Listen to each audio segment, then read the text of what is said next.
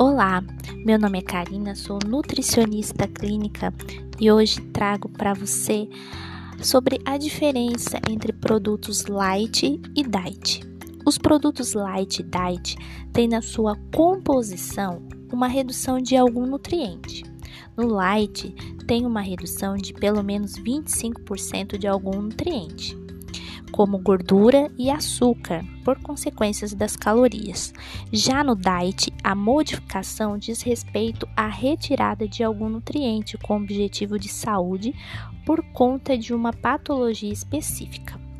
Mas para manter o produto com sua característica original, é adicionado outro elemento, como adoçante ou edulcorante ou gordura. As pessoas pensam que vão consumir um produto diet e acham que vão emagrecer, mas não é assim.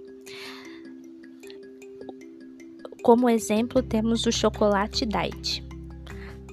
Para manter essas características, o açúcar é retirado, mas o produto leva edulcorante e gordura para manter o sabor agradável. Um produto assim pode ser até mais calórico que um chocolate convencional. Outro ponto importante que eu trago aqui para você dos produtos light diet, eles acabam sendo ultraprocessados. Todas essas modificações nos produtos para que eles se tornem light ou diet geralmente são feitas no ambiente da indústria, ou seja, os produtos acabam sendo ultraprocessados. É claro que temos alguns que são apenas processados, como um, como um pêssego em calda diet, que não tem ali o açúcar adicionado, mas ainda assim devemos consumir com parcim parcimônia. O ideal, de acordo com o Guia Alimentar para a População Brasileira do Ministério da Saúde, é ter à mesa mais produtos in natura e minimamente processados, evitando os ultraprocessados. Os produtos diet ou light são desenvolvidos para atender pessoas que realmente têm alguma restrição alimentar.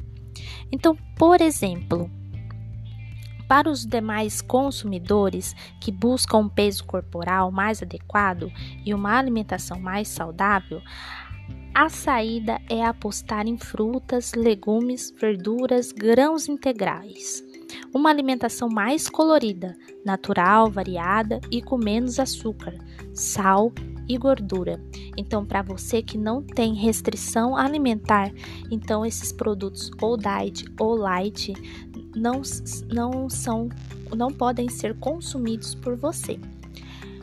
Porque esses alimentos foram é, desenvolvidos para pessoas com restrição alimentar.